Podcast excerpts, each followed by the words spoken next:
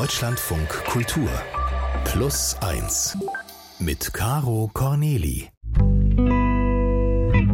Das bin ich. Herzlich willkommen. Plus 1 bringt Sie jede Woche näher ran ans echte Leben mit echten Geschichten und echten Gesprächen. Lena Fiedler ist im Studio. Schön, dass du da bist. Hi, Caro. Du hast uns wieder die Geschichte von einer Frau mitgebracht. Ich sage wieder, weil wir uns hier schon mal getroffen haben. Da haben wir über Dolly gesprochen, eine glühende Abtreibungsbefürworterin. Heute geht es um Beate. Wer ist Beate? Beate wurde 1965 in München geboren und ist dort auch aufgewachsen, nämlich in Schwabing, dem alternativen Viertel Münchens. Die Wohnung ist klein, ihre Eltern schlafen im Wohnzimmer. Da wurden dann abends die Betten gebaut, äh, wie Beate mir erzählt hat. Die Großeltern wohnen eine Etage über ihnen. Und ihr Elternhaus, das erinnert Beate als liebevoll, aber auch streng. Ihre Mutter kommt aus Rostock und ihr Vater aus Wien. Mein Vater saß sehr oft an der Schreibmaschine im Wohnzimmer. Wir hatten ein Miniatur-Badezimmer und eine extra Toilette. In dem Badezimmer habe ich immer Latein gelernt, in der Badewanne, in der trockenen mit dem Gymnastikball im Rücken, weil ich mich nicht konzentrieren konnte an meinem Schreibtisch. Da waren, das war irgendwie alles immer zu ablenkend und Latein ist ja auch hart gewesen. Und meine Mutter hat viel Klavier gespielt. Beates Mutter war Opernsängerin in der DDR, bevor sie nach München kam. Sie arbeitete als Sekretärin an der Universität, aber als sie unehelich mit Beate schwanger wird, muss sie die Fakultät wechseln. So wie Beate sie mir beschrieben hat, ist sie eine leidenschaftliche Person, gesellig, die streitet gerne und musiziert. Und äh, auch ihr Vater ist ein charismatischer Mann, der gerne und gut isst, sich unterhält und eben auch musiziert. Die Musik ist bei Beate und ihren Eltern das verbindende Element. Ihre Eltern haben sich nämlich auch beim Musizieren kennengelernt. Und ihr Vater, der ist häufig nicht zu Hause. Er arbeitete als Physiker bei dem Chemiekonzern Aqua und Beate wurde gesagt, er sei wegen dieses Berufs eben viel auf Reisen. Mein Vater war Erfinder. Das war die Geschichte. Also es war auch einfacher zu verstehen, dass mein Vater ist Physiker. Das wusste man nicht, was das ist als Kind. Physiker, habe ich gesagt, das ist wie ein Erfinder. Und es war ja klar, dass der auch viel reisen muss.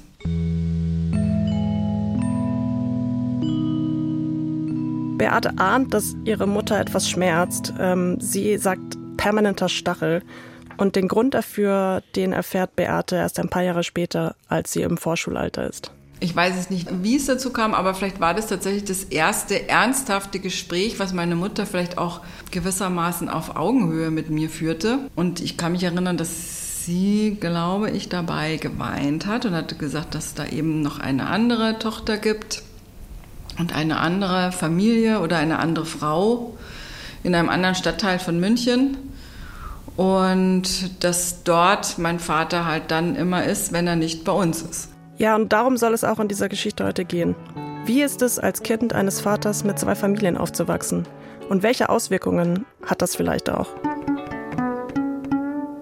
Es geht um eine holprige Beziehung zu einem Vater, eine intensive Beziehung zur Mutter und um eine Tochter, die erst spät begreift, wie sehr sie das alles geprägt hat. Ja, es klingt, das, als würde es aber auch um, ähm, um sehr mutige und starke Menschen gehen in dieser Geschichte. Kann das sein? Ja, auf jeden Fall. Also sehr stark und ab und an ein wenig streitbar. ähm, aber zurück zur Geschichte. Beate erfährt eben, dass sie noch eine Halbschwester hat und ihr Vater die Hälfte der Woche bei der anderen Familie lebt. Die andere Familie die lebt sozusagen in der Dienstwohnung meines Vaters und die ist in Grünwald. Das ist der vornehme Vorort vor München. Dort waren sie nicht in der Villa, sondern das war einfach eine, eine, eine gut situierte Wohnung. Und wir haben quasi in Schwabing, das war das künstlerische Pendant dazu, in einer kleineren Wohnung, die war nur 60 Quadratmeter groß, gelebt. Wenn es überhaupt davon äh, gesprochen wurde, haben wir keine Namen genannt, sondern wir haben immer nur von der Grünwalderin gesprochen. Ja. Beates Mutter hat ihren Vater kennengelernt, als dieser schon verheiratet ist und eine Tochter hat. Er hatte versprochen, sich scheiden zu lassen, machte es dann aber doch nicht. Angeblich, weil seine Ehefrau nicht eingewilligt hat. So erzählt es jedenfalls Beates Mutter. Und so teilt sich der Vater auf beide Familien auf. Drei Tage die Woche ist er bei Beate und ihrer Mutter in Schwabing und vier Tage bei der Grünwalderin, um eben dort bei der anderen Tochter zu sein. Das ist auch offen. Bis auf seine Arbeit weiß das ganze Umfeld Bescheid. Aber zum Beispiel Weihnachten lief halt so ab. Mein Vater war bei uns an Heiligabend. Wir haben Baum geschmückt, ähm, wir sind in die Kirche gegangen. Dann ist mein Vater nach der Bescherung, was wirklich mit allem drum und dran war, also musizieren und Gedichte und, und also wirklich so, wie man sich das vorstellt. Und dann war die Bescherung vorbei und dann ist mein Vater nach Grünwald gefahren und hat dort Abend gegessen und Bescherung dort gemacht und ist dann in der Nacht wieder zu uns gekommen. Da habe ich dann immer schon singen hören, teilweise über, über, den Hof. Kam er dann wieder zu uns. Um den ersten Weihnachtsfeiertag war dann komplett bei uns und der zweite Weihnachtsfeiertag war dann wieder in Grünwald. Also so muss man sich das vorstellen. Das klingt so herrlich durchgetaktet und organisiert. Gibt es auch keine Überraschungen. Jeder weiß schon, ne? Also es ist wahrscheinlich nicht so herrlich gewesen unterm Strich, aber so erwartbar irgendwie klingt das. Ja, meine erste Frage war dann sofort, ob der Vater zweimal an Heiligabend zu Abend gegessen hat. ja, die Frage stellt sich natürlich, hat er? Nein, hat er nicht. Er hat bei den anderen gegessen. Ja. So rum, glaube ich. Ähm, aber Beate sagt eben, es geht ihr gut damit. Sie freut sich, eine Schwester zu haben, weil sie war ja vorher Einzelkind. Und auch wenn sie die erstmal nicht kennenlernt, freut sie sich. Sie bemerkt aber, dass etwas komisch ist, nämlich, also ihre Mutter ist unglücklich. Mm, aber wie das bei Kindern eben so ist, sie hinterfragen das Umfeld, in dem sie groß werden, ja erstmal nicht. Sie kennen es eben nicht anders. Erst im Nachhinein reflektiert man ja, das war ja vielleicht nicht so normal. Aber für mich war das der Normalzustand. Für mich waren wir eine Familie. Punkt. Dass meine Mutter vielleicht eine alleinerziehende Mutter war oder dass meine Mutter vielleicht nur eine Geliebte war, das interpretierten die anderen auf uns. Wir waren eine Familie. Ja, das Normal sei halt mal dahingestellt, aber das verstehe ich schon gut, dass sie das so sieht. So hat sie es halt kennengelernt. Hm, das ist auch das, was Beate der Plus 1 Redaktion geschrieben hat. In ihrer Mail sagt sie, sie sei die einzige gewesen, die in der Situation nicht gelitten habe. Sie schreibt, ich bin eine uneheliche Tochter mit einem Vater und einer älteren Halbschwester, der exakt zwei Familien parallel gelebt hat, von A bis Z. Ich kann die Perspektive einer Tochter hinzufügen, die so gesetzt unter dieser Situation nicht leiden sollte. Zunächst, ich bin 58 Jahre alt und litt in der Tat nicht. Und das finde ich schon äh, erstaunlich. Also das hat mich neugierig gemacht. Da wollte ich mehr über, darüber erfahren. Und deswegen habe ich mich mit Beate verabredet. Sie lebt wie ich in Berlin und wir haben uns in, in ihrem Büro getroffen. Und sie ist eine große Frau, hat so braune Locken, ist total sympathisch, sie lacht viel und ist einfach offen. Und wir hatten dann ein sehr langes Gespräch, das war noch im Hochsommer, ich erinnere das noch. Das war, ich saß, glaube ich, insgesamt fast vier Stunden bei ihr. Es war total heiß, wir haben geschwitzt und haben sehr, sehr lange und intensiv gesprochen.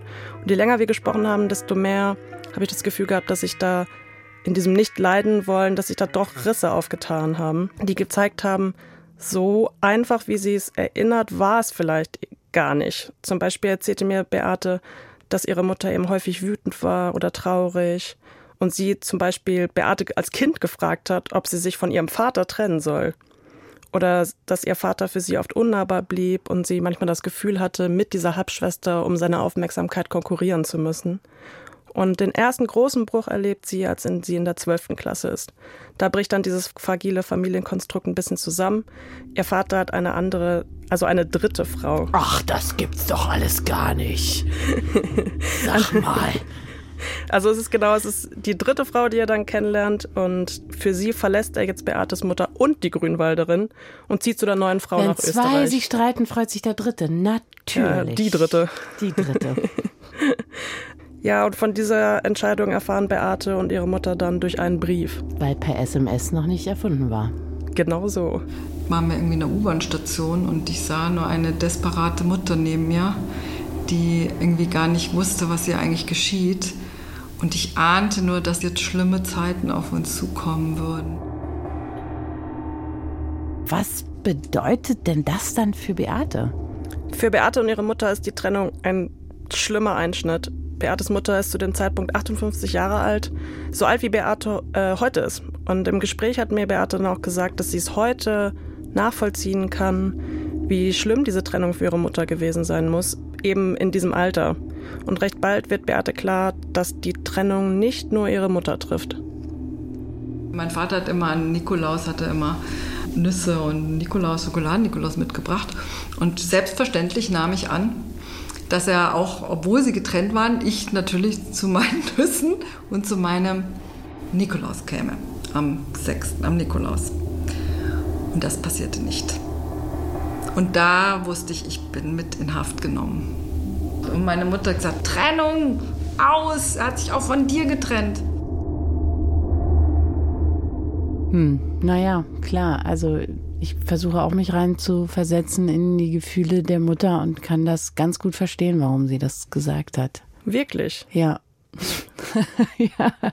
Na klar, wenn du als Geliebte schon äh, das so mitmachst und dich auf so eine Situation einstellst, ja, und da hast schon so viel Leidensfähigkeit unter Beweis stellst und äh, dieser Mann, der, der dir das zugemutet hat, äh, das für eine dritte Frau alles auflöst, dann kann ich verstehen, warum sie ihrer Tochter gesagt hat, er hat sich auch von dir getrennt, doch. Okay, wow, weil ich fand es so hart, dass sie sie mit einbezogen hat in dieses Leid, weil ich ja denken würde, naja, das ist die Beziehung und meine Tochter hat erstmal nichts damit zu tun. Ja, natürlich. Klar, aber ist man vernünftig in solchen Momenten, wo es, wo es einem das Herz zerreißt? Das ist ja dann auch immer ein bisschen die Frage. ja, also in den ersten Jahren nach der Trennung hat Beate dann auch kaum Kontakt zu ihrem Vater. Er lebt jetzt in Österreich und wenn er Beate und ihre Mutter in München besucht, sitzen sie im Restaurant und Beate ist in der Mitte und die vermittelt dann zwischen ihren Eltern. Und auch mit ihrer Mutter läuft es nicht so gut. Sie ist oft wütend oder traurig. Naja, da wurde nur noch geschimpft über meinen Vater. Also wirklich ab dem Zeitpunkt über Jahre wurde eigentlich kein gutes Haar mehr an ihm gelassen. Das war ihre Form, damit umzugehen. Und ich wollte ja meinen Vater eigentlich schätzen, das war das Problem. Aber dafür ist kaum Platz. Ihre Mutter macht Beate zur Vertrauensperson und von, erwartet von ihr als Tochter dann Solidarität. Beate hat das Gefühl, sich ihr nicht entziehen zu können. Ich habe dann Beate gefragt, ob sie auch manchmal Schuldgefühle hat, wenn sie sich zum Beispiel nach ihrem Vater gesehnt hat. Schuldgefühle, Ohnmachtsgefühle, ja, ähm, da hat man dann schon, äh, oder das jetzt falle ich sofort in die dritte Person, da hat man dann schon.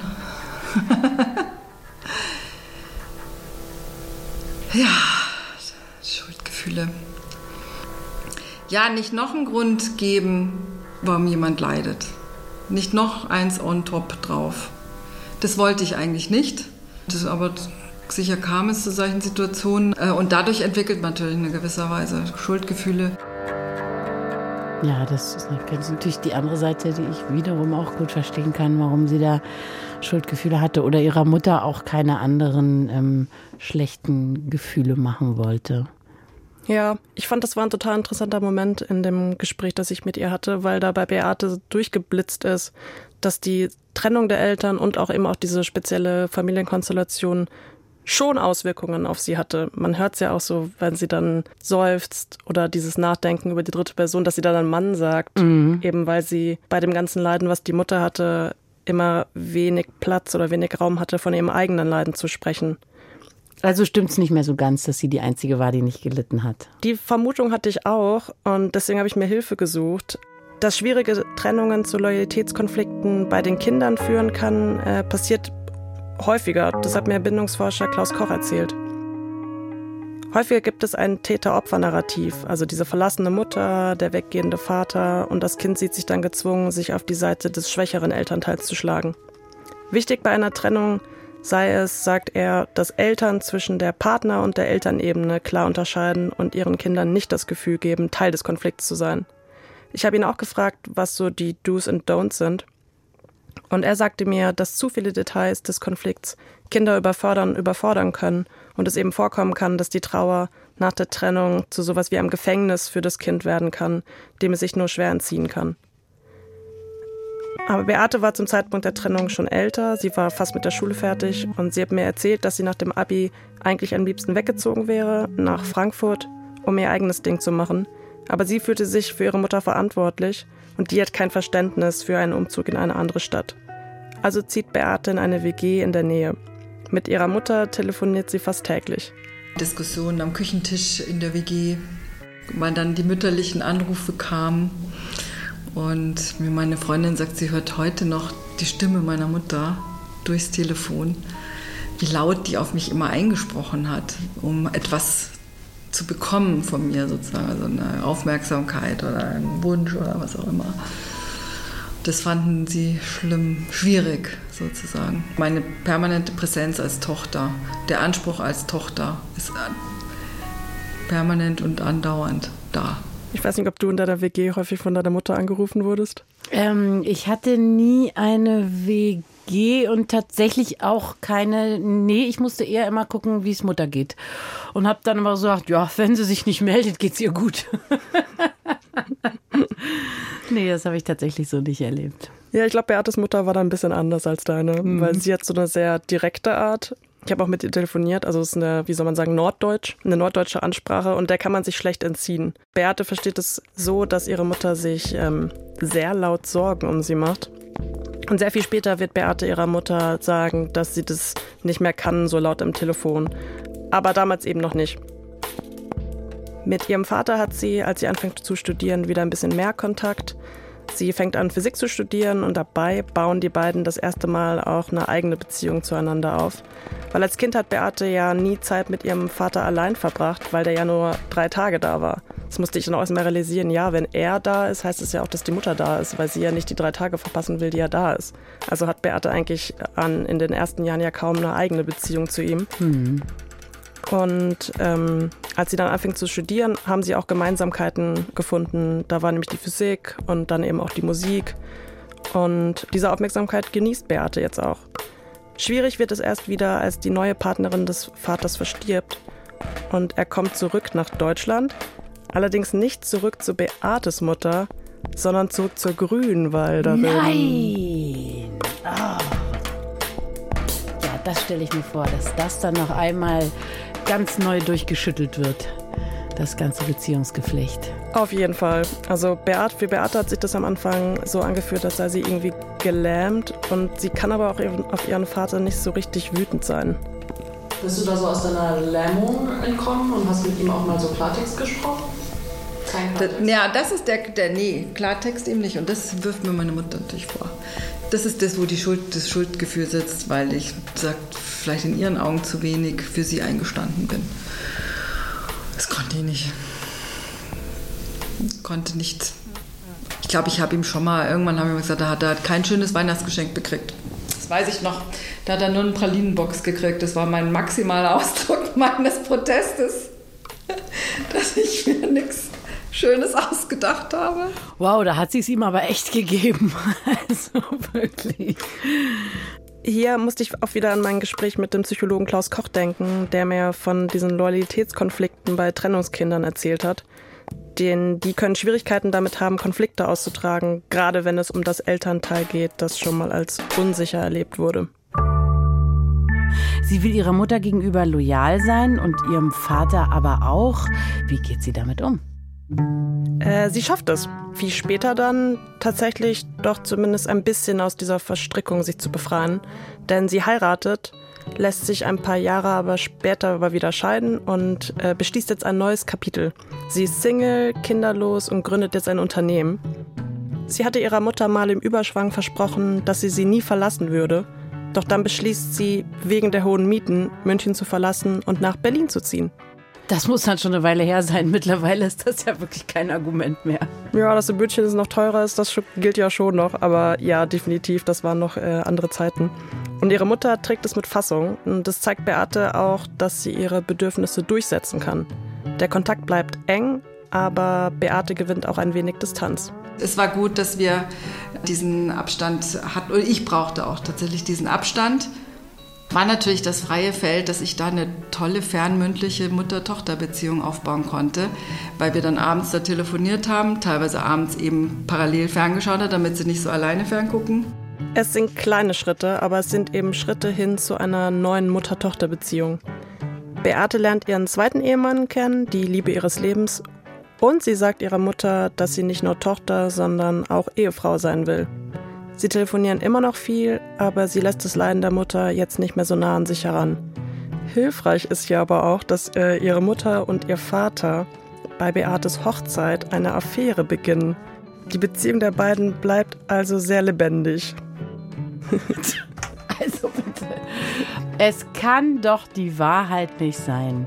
Was ist denn das für ein Filou, dieser Mann? Was wissen wir denn über den? Ja, der ist Wiener. Ach, natürlich, das erklärt's. Nicht. ich habe ihn ja leider nicht kennengelernt.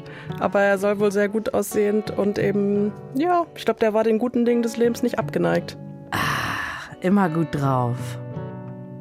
Das ist tatsächlich eine ähm, Frage, die sich mir im Laufe dieser Geschichte, so wie du sie jetzt erzählt hast, äh, gestellt hat. Wir wissen von der Grünwalderin und wir wissen von ihrer Tochter, wir wissen von Beate und ihrer Mutter und wie die sich so arrangiert haben. Wen ich gar nicht zu fassen gekriegt habe, ist ihr Vater. Ja, das stimmt. Ähm, ich habe eben mit Beate und ihrer Mutter telefonieren können, aber nicht mit ihrem Vater, weil mhm. der ist mittlerweile über, ich glaube, er hat seinen 96. Geburtstag gefeiert und mit dem konnte ich leider nicht mehr sprechen. Okay. Der ist auch für mich in den Erzählungen zwar lebendig geworden, aber ich weiß natürlich jetzt auch nicht so viel über ihn wie ja. vielleicht die Beate. Aber ich stelle mir jetzt einen extrem sympathischen Menschen vor, der aber vielleicht nicht immer an seine Mitmenschen gedacht hat. Ja, sowas, was Frauen sich in der Form nicht erlauben können, würde ich jetzt einfach mal sagen. Sowas, wo man bei Männern sagt, ah, er ist ein Lebemann und eine Frau hätte ohne Not einen ganz anderen Stempel in der gleichen Situation vermutlich erhalten. Das mutmaße ich jetzt nur, aber Weißt du, wie ich meine? Da habe ich auch die ganze Zeit dran gedacht, dass so die Frage von äh, Geschlechter in dieser Geschichte eine große Rolle spielt, eben weil er konnte einfach weggehen. Ja. Und welche Mutter kann, wäre die Mutter weggegangen, weil sie eine Affäre äh, irgendwie angefangen hätte, wäre sie halt die Rabenmutter. Und das wäre wär irgendwie undenkbar gewesen. Ganz Aber klar, und gar undenkbar. Er Hat kommt und geht und kommt dann vielleicht manchmal kurz wieder und dann wieder länger. Und kommt singend zurück an Weihnachten und alle, ah, da ist er wieder. Der große Erfinder. Ja, hat Beate denn Kontakt zu ihrer Halbschwester? Ja, sie haben sich kennengelernt, als die beiden noch jugendlich war und die ist ein paar Jahre älter als die Beate und Beate hat sie ganz doll bewundert, eben weil sie so älter ist und schon irgendwie, die hatte damals glaube ich schon einen Partner, den ersten und so mhm. und das fand Beate richtig cool, aber die konnte eben nicht so viel mit ihr anfangen und die Eltern haben dann eben die Kinder jetzt auch nicht so zusammen groß werden lassen. Und als er, der, ihr Vater dann geht, verliert sie den Kontakt. Aber sehr viel später finden sie den dann nochmal. Also äh, ihre Halbschwester nimmt dann irgendwann über den Vater Kontakt zu Beate mhm. auf, als die schon viel, viel älter ist. Und ähm, dann unterhalten sie sich darüber. Und das war total interessant, weil die Halbschwester eben, die hat ihren Vater noch als sieben Tage Vater erlebt. Das heißt, hm. die verliert quasi etwas von ihrem Vater, während die Beate es ja gar nicht anders kannte. Ja. Sie kannte ja nur diesen Dreitagesvater. Ja, und das ist dann wahrscheinlich auch der Grund, warum sie gesagt hat, dass sie die Einzige ist, die nicht gelitten hat. Genau. Beate beschreibt die Beziehung zu ihrer Mutter wie ein Gummiband, das an ihr zehrt, das sicher hält und immer bestehen bleibt. Und jetzt wird es langsam elastischer. Die Beziehung zwischen Beates Eltern bleibt ihr Leben lang bestehen. Ihre Affäre endete zwar damals nach einigen Jahren, aber als Beates Mutter mit über 90 Jahren in ein Altersheim in der Nähe von Beates Vater kommt, finden die beiden nochmal zusammen.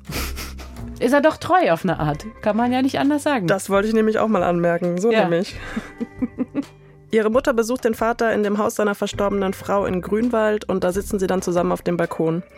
Beate hat mir erzählt, dass sie da jetzt eigentlich schon wieder Mittlerin war, aber ganz anders. Ihr Vater ist mittlerweile schwerhörig und ihre Mutter kann nicht mehr so laut sprechen. Deswegen muss Beate wieder zwischen den beiden vermitteln. Du hattest mir ja gesagt, dass Beate selbst die Auswirkungen, die ihr Aufwachsen auf sie hatte, erst später klar wurden. Inwiefern? Ja, das ist sehr spannend. Ich hatte ja im Sommer lange mit ihr gesprochen über ihr Aufwachsen und ihre Beziehung zu ihren Eltern und ihr Leben. Und ein paar Tage später schrieb sie mir eine Mail, die mir zeigt, dass das alles noch ganz schön in ihr gearbeitet hat. Sie hat mir geschrieben, liebe Lena, das war intensiv und es geht mir noch sehr durch den Kopf. Ich hatte danach noch viele Tage Flashbacks von dem, was ich erzählt habe. Vieles könnte ich jetzt noch reflektierter benennen, aber so ist es wohl immer. Sie schrieb mir, dass sie die Geschichte ihrer Mutter nochmal in einem anderen Licht betrachtet, dass sie Verständnis hat für ihre alleinerziehende Mutter, die versucht hat, es ihr als Tochter an nichts fehlen zu lassen, die nicht einfach gehen konnte wie ihr Vater und die um ihren Mann konkurrieren musste, eben eine Menge Druck, mit dem sie umgegangen ist. Aber auch bei mir hat unser Gespräch gearbeitet, weil ich hatte das Gefühl, die Beziehung von Beate zu ihren Eltern noch nicht so richtig verstanden zu haben. Deswegen habe ich sie nochmal für ein zweites Interview getroffen. Kurz davor ist Beates Mutter aber verstorben. Sie starb mit äh, 96 Jahren in Rostock, ihrem Geburtsort. Beate schrieb mir, dass sie sehr traurig ist, dass der Tod aber auch dazu geführt hat, dass sie sich mittlerweile mit ihrer Mutter versöhnt hat. Jetzt im Nachhinein denke ich, dass ich es mit Hingabe Und Hingabe heißt ja auch etwas hingeben, geschafft habe mit meiner Mutter. Äh, diese Beziehung, Mutter-Tochter-Beziehung zu leben, die natürlich auch von Kämpfen geprägt waren, von unglaublich schönen, lustigen Momenten, von Dingen, die wir zusammen jetzt noch geschafft haben, aber letztendlich wirklich jetzt abgeschlossen ist. Und auch im Hinblick auf ihren Vater hat unser Gespräch Folgen. Beate erzählte mir, dass sie es endlich geschafft hat, offen mit ihm zu sprechen über das, was passiert ist. Das habe ich wirklich jetzt geschafft, in der Folge des ersten Interviews zu sagen, Papa, das war nicht okay, eine 58-jährige Frau sitzen zu lassen nach so vielen Jahren. Er hat schweigend dazu genickt. da, da sind wir weiterhin auf einem liebevollen Weg, der natürlich jetzt immer schwächer wird, ganz einfach, zwangsläufig. Ach, weißt du, was mir daran so gut gefällt? Dass dieser Weg bis zum Schluss geht. Man hält einfach nie an bis zum Ende. Ihr Vater ist ja auch weit über 90, nehme ich mal an, ne? Und man geht und geht und geht und der Weg ist erst zu Ende, wenn man wirklich geht. Das, das finde ich, hat was sehr Versöhnliches, finde ich. Finde ich auch. Und ich finde es so mutig, dass die Beate und ihre Halbschwester sich ja auch immer wieder diesen Momenten aussetzt. Keiner hat ja den, Kon den Kontakt abgebrochen, mhm. sondern die gehen einfach in alles rein. Ja. Und versuchen das irgendwie auszudiskutieren. Und vor kurzem hatte ihr Vater Geburtstag und da war das erste Mal, waren seine beiden Töchter da. Ich glaube, er ist 96 oder so geworden. Mhm. Und da waren beide Töchter das erste Mal bei ihm zu Hause. Also ich finde auch in dieser Geschichte schließen sich ganz oft nochmal Kreise. Ja, schön tatsächlich. Wie blickt denn Beate heute auf ihre Geschichte? Mm, ich habe sie in dem zweiten Interview gefragt, ob sie uns die Mail von damals immer noch so schreiben würde, also ob sie sagen würde, dass sie nicht gelitten hat. Und sie hat mir zuerst gesagt, ja, würde sie genauso sagen. Sie hat mir danach aber wieder eine E-Mail geschrieben. ja, das war so ein fortlaufender Prozess ja, seit Sommer. Ja. Und sie hat sie mir E-Mails geschrieben, ich habe geantwortet, mhm. wir haben uns mhm. nochmal getroffen und dieser Reflexionsprozess, den sie erst durch unseren Erstkontakt bei der bei ihr losgegangen ist, den fand ich irgendwie so schön zu begleiten. Also es war intensiv mhm. und ich ich bin mir ziemlich sicher, das waren extrem belastende Gespräche für sie. Und sie ist aber auch dabei geblieben und war eben so offen, ja. diese, also uns so sehr in ihre Familie reinschauen zu lassen. Da ich war extrem gerührt und dankbar, dass sie mich da hat mitlaufen lassen. Danke, Beate. Genau. In dieser Mail stand, ihre Eltern haben versucht, ihr eine völlig normale Kindheit zu bescheren, sagt sie. Sie habe zwar unter dem Leid ihrer Mutter gelitten, aber sie schreibt, das Leben selbst bietet grundsätzlich viele Anlässe, um in Leiden zu verfallen. Jedoch habe ich es, vielleicht in Abgrenzung zu meiner Mutter, geschafft, diese nicht Oberhand über meine Psyche gewinnen zu lassen und hoffe sehr für mich, dass ich dieser Maxime weiter folgen kann. Und was ihr eben auch sehr wichtig war, zu betonen, dass diese Familienkonstellation an sich nicht das Problem war. Ja, die hat mich sicher geprägt, aber ich hoffe mal in einem positiven Sinne, indem ich denke, dass es gibt viele Formen von Familienleben. Es muss nicht dieses klassische Vater, Mutter, Kind und dann hat man Haus und Hund und das muss es nicht sein. Also das Einzige, was ich sagen würde, ist, dass, dass die Eltern sich hätten anders verhalten sollen, um selber glücklich zu werden. Ja? Das Kind wird reingeworfen und sie haben sich alle bemüht, es wirklich für die Kinder okay werden sein zu lassen. Das würde ich mal Ihnen wirklich sofort unterschreiben. Ja, und gilt das nicht ein bisschen für alle Kinder? Die werden reingeworfen. Und in was? Das überblicken Sie dann erst ein bisschen später oder viel später. Lena, vielen Dank. Mir stellt sich jetzt ganz zum Schluss noch die Frage, du als Tochter, die du ja auch bist, als, als Mensch, was nimmst du denn so aus dieser Geschichte jetzt mit? Ich habe, mm, also ich bin auch Trennungskind und ich habe ganz viele dieser Momente, die Beate hatte, trotz dieser komplizierteren Konstellation total nachempfinden können. Also ich kenne dieses Gefühl von Schuldgefühl, weil die Mutter irgendwie leidet, die mhm. Mutter, die klammert.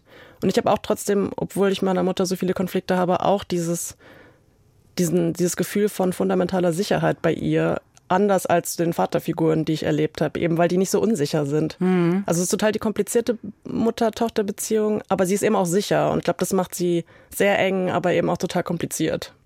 Ja, also habe ich tatsächlich auch ähnlich erlebt. Mein Vater war gar nicht mehr da, bevor man gesehen hat, dass meine Mutter schwanger war. Also die, der war nicht in meinem Leben so als Vater und so.